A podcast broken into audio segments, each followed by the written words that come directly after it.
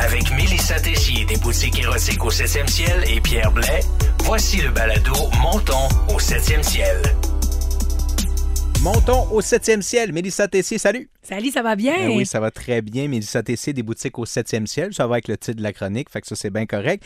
Et le podcast, c'est fou. Les réactions sont vraiment intéressantes. Là, aujourd'hui, j'ai l'impression, parce qu'on a un sujet qui est même qui est différent des autres, qui est un petit peu plus pointu, un peu plus spécialisé, mais peut-être pas tant que ça non plus. Là, je pense qu'on va y venir à une certaine euh, démocratisation de, la chose. Mais euh, évidemment, dans les dernières années, puis là, je vous le donne en mille, le sujet d'aujourd'hui, c'est le BDSM. Dans les dernières années, le phénomène qui a mis ça, euh, sans dire mettre ça sur la map, ça existe depuis toujours, mais disons, rendre ça un peu plus grand public, c'est la fameuse série de, de livres, puis de films éventuellement, le Fifty Shades of Grey. Tout à fait. Euh, ça l'a démystifié euh, un peu la pratique pour la rendre, comme tu as dit, plus accessible à tout le monde, puis de pas voir ça de façon nécessairement hardcore. C'est les gens avaient une idée que c'était de la violence, que c'était on frappe notre partenaire. Euh, donc, mais c'est pas ça du tout. C'est plutôt une recherche de nouvelles sensations, puis une recherche d'excitation qui est complètement différente de ce qu'on fait d'habitude.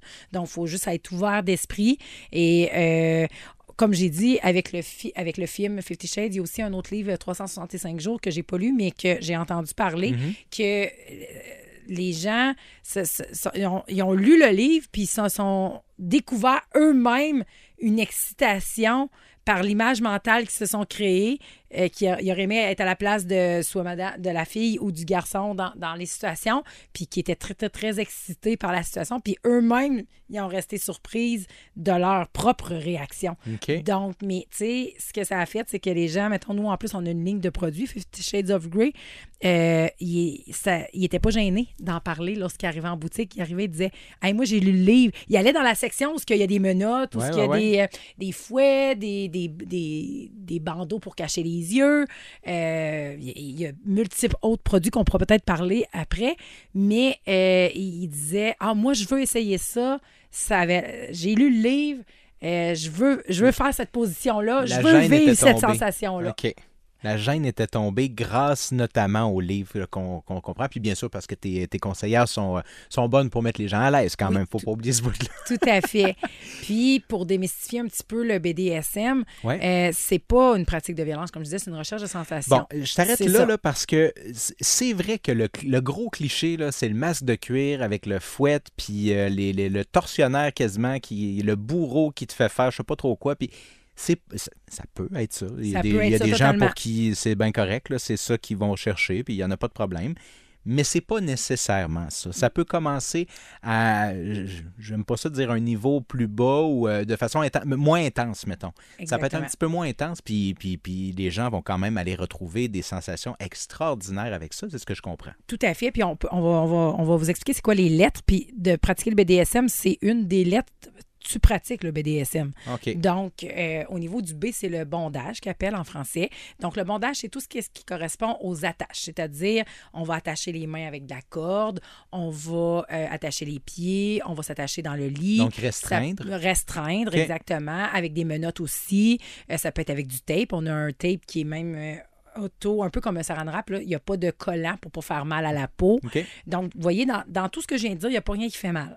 Donc, c'est juste de restreindre puis d'être. Euh, le, but, c'est de vivre des sensations. Notre partenaire nous procure des sensations. Ça peut être des chatouillements, ça peut être des effleurements, ça peut être un cunnilingus, mais tu peux pas aller agir pour l'arrêter ou pour le, tasser, mm t'es complètement... Le petit frisson de plus, là, il va venir parce que tu ne seras pas en train de tasser la personne. Tu pas de contrôle. Tu n'as pas le contrôle, exactement. Donc, tu vas en venir qu'à profiter du petit frisson de plus, c'est ça? Tout à fait. Ça amène ça, une sensation supplémentaire, le fait d'être restreint.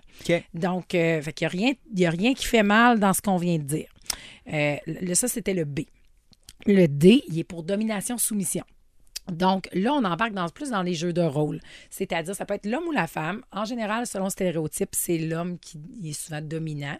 Donc, il va soit euh, demander à sa partenaire d'obéir à certaines euh, situation. Il, va- il va lui donner peut-être des ordres, mais ça ne veut pas dire que c'est fait de façon. Il va les verbaliser. Il, va- il peut les verbaliser. Il peut le faire dans ses gestes aussi. OK. Donc, euh, et la femme va être soit soumise euh, par, euh, ça peut être par une position sexuelle, ça peut être avec des accessoires comme des colliers, ça peut être avec un, un gag ball.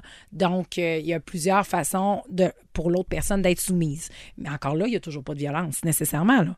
Donc, Non, non, ben, euh, de toute façon, on s'entend. Tout ce qu'on dit là, c'est consensuel. On, par- on parle oui. juste de sexualité consensuelle. C'est drôle hein, parce que la, la question, elle vient toujours. Puis ça nous paraît évident maintenant qu'on on en parle dans un contexte de boutique érotique, on en parle dans un contexte de podcast. Pour nous, c'est comme un peu de l'acquis. Mais c'est vrai que le vieux cliché aussi, c'est, tu restreins.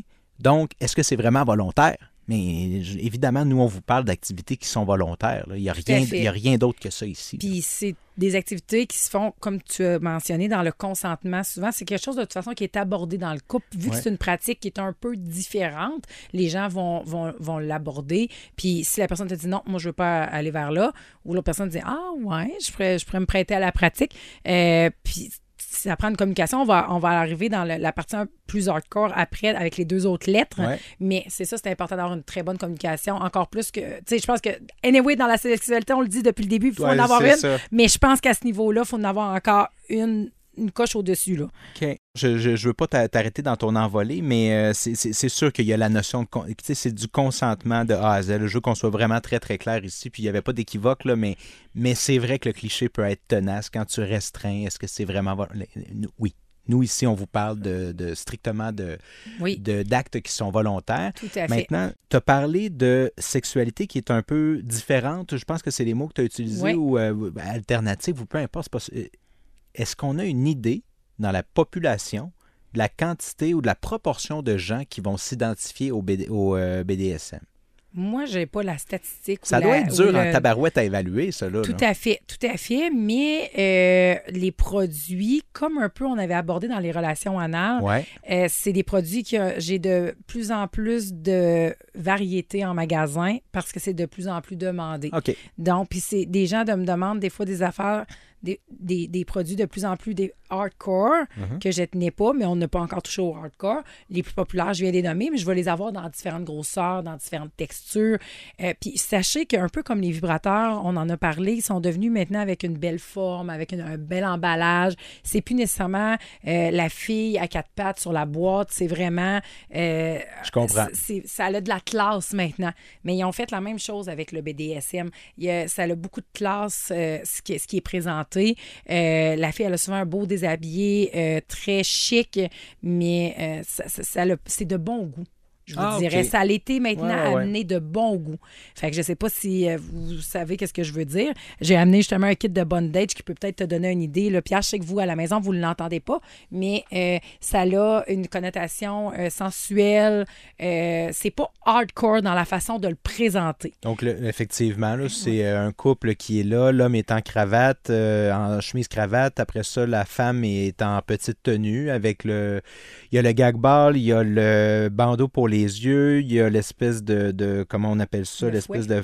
Ouais, le- leather pad, là, Ouais. le dou- de 12 pouces. Ça, c'est pour les le- frapper, dans le Ouais, c'est pour euh, faire une petite tapette, oui. tapette ça, euh, aux fesses ou quelque chose comme ça. Bon, mais effectivement, là, c'est présenté comme étant, euh, comme étant euh, n'importe quel autre produit pourrait être présenté de cette façon-là, effectivement. Tout, tout à fait. Donc, euh, ça, ça, c'est, ils ont beaucoup amélioré l'image du BDSM parce, euh, un peu comme ils ont fait avec les vibrateurs là, dans les dernières 5 à, à 10 ans. Image qu'il a fallu amé- ben, améliorer, entre guillemets, là, en raison peut-être des deux dernières lettres, là, le bout sadomasochiste. Oui, J'ai l'impression que c'est peut-être là qu'on va, on va aller dans le plus hardcore un petit peu. Tout à fait. C'est ça. Le S, c'est pour sadisme, puis le M pour masochisme.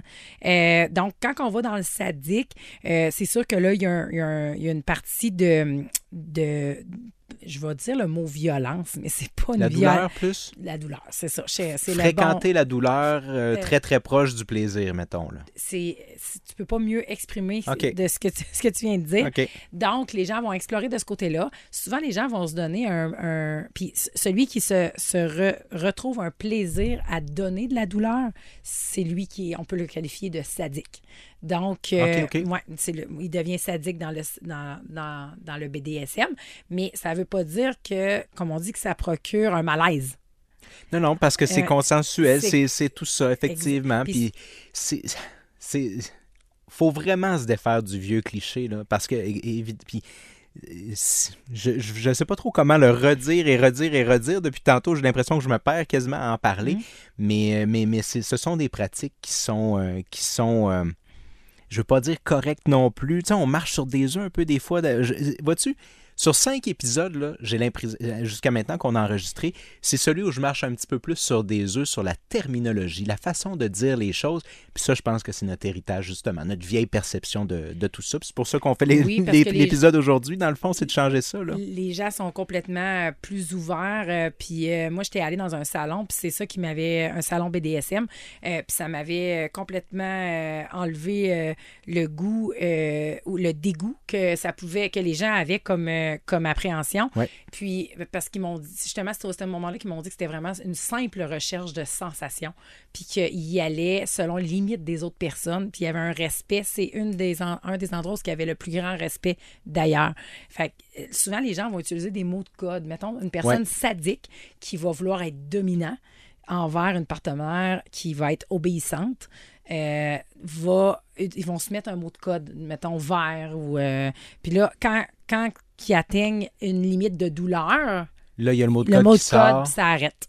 OK, je comprends très bien. pour ça, je disais que la communication doit être bien parce que on est rendu qu'on met des mots de code. Ça fait que, tu sais, il faut que tu aies un niveau élevé de, de- de- d'aisance avec ton partenaire pour partager ce genre de, de pratique-là. Oui, oui, c'est ça. C'est probablement que le couple qui commence, ben remarque, peut-être qu'ils se sont trouvés grâce à cette pratique-là. Peut-être que c'est des couples qui peuvent s'unir, c'est vrai, grâce à cette pratique-là. Mais, mais disons, un couple qui a une sexualité, entre guillemets, conventionnelle, Ouais. va probablement pas passer après une semaine ou deux à des pratiques comme celle-là s'ils ne se sont pas découverts l'un l'autre. Ce serait ça. surprenant. là. Tout à fait. Puis le M, ça, c'est pour masochisme. Euh, ben, c'est encore, on vient de monter d'un, d'un grade, là. Donc, euh, c'est lui qui, qui, qui, fait, qui pratique la douleur, mais qui, qui c'est, il se sent bien vraiment dans, dans cette situation-là. Donc, Mhm. euh, souvent, on. Mais ça peut arriver qu'il y ait une, une partenaire ou un partenaire qui est consentant de tout ça aussi. Donc, euh, c'est vraiment. euh, on, on y va selon le grade qu'on aime puis qu'on veut aller.